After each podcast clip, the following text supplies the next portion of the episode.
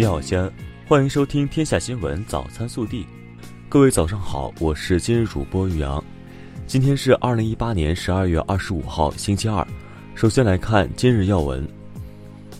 二十四号，西安地铁九号线纺织城站襄王站盾构区间左线隧道顺利贯通，标志着九号线全线首个区间隧道实现全面贯通。本地新闻。二十四号下午，省委常委、市委书记王永康在调研全市大棚房问题专项清理整治工作时强调，要认真学习贯彻习近平总书记重要指示精神，坚决落实中央和省委部署要求，从严从速推进大棚房问题专项清理整治，加大力度确保按期完成，以实际行动做两个维护的坚定践行者。二十四号晚上，省委常委、市委书记王永康夜查城市安保工作时强调，要紧绷责任之弦，时刻把群众安全放在心头，切实增强底线思维和红线意识，以更高标准、更严要求、更实举措完成好节日安保任务，确保市民游客平安过节。记者二十四号获悉，北客站至空港新城段正在开展综合联调。空港新城至机场西段两座车站主体结构已完成，机场城际线预计二零一九年通车试运营。开通后，从北客站二十七分钟就能到机场。二十四号，市政府下发西安市高耗能高排放行业退出工作方案，要求加快城市建成区重污染企业搬迁改造或关闭退出，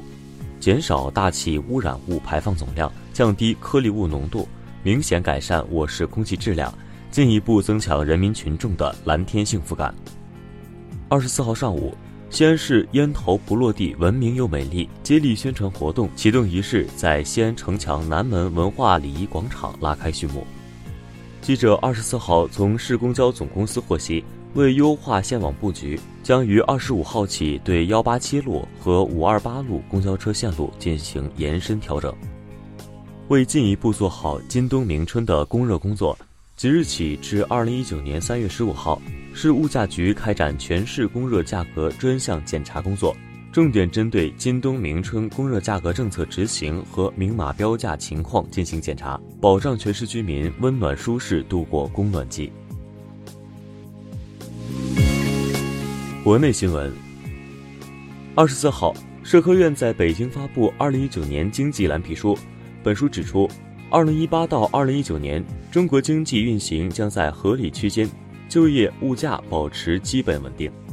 教育部、中宣部日前发布意见指出，力争用三到五年时间实现全国中小学影视教育基本普及，保障每名中小学生每学期至少免费观看两次优秀影片。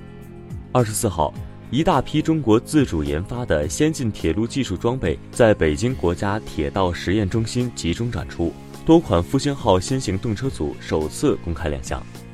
日前，河北省纪委监委对中国船舶重工集团公司第七一八研究所原党委委员、所长蒲建杰严重违纪违法问题进行了立案审查调查。经查，蒲建杰有违规获取加拿大国籍等行为，被开除党籍。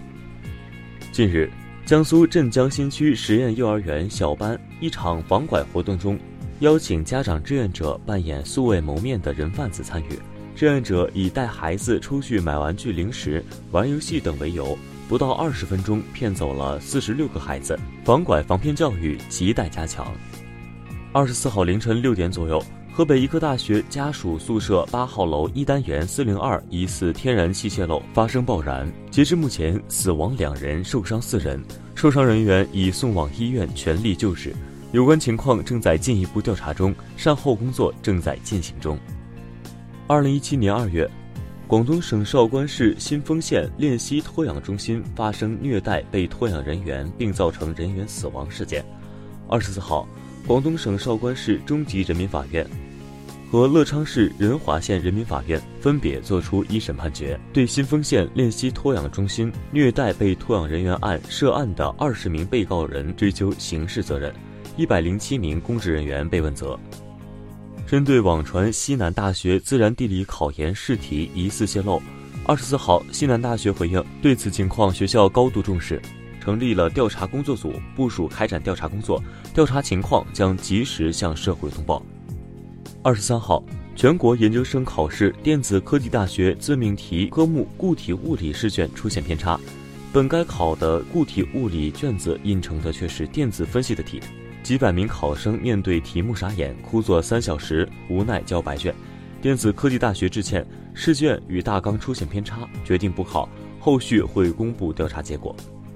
日前，大陆赠台大熊猫团团的犬齿断裂流血，台湾医疗团队进行紧急治疗后，为它装上钛金属牙套。据悉，这是全球大熊猫装牙套的首例。暖新闻，近日。湖南长沙一条流浪狗误入高架桥，为了保护流浪狗和其他车辆的安全，交警陈兵骑摩托一路护送小狗二十分钟，直至它下桥才离开。陈兵说，当时想抱它，但怕小狗乱窜，担心引起事故，只能用笨办法。微调查。十二月二十三号。郑州某高校考研一结束，一群学生就狂奔冲向教室占位，为留校复习考研等做准备。有人将壁纸贴上桌子，示意座位已占，但刚贴上就被保洁阿姨撕掉了，其称就像脸上不能写字，公共场所的东西不能占为私有。对于考研占座这种行为，你怎么看？更多精彩内容，请持续锁定我们的官方微信，明天不见不散。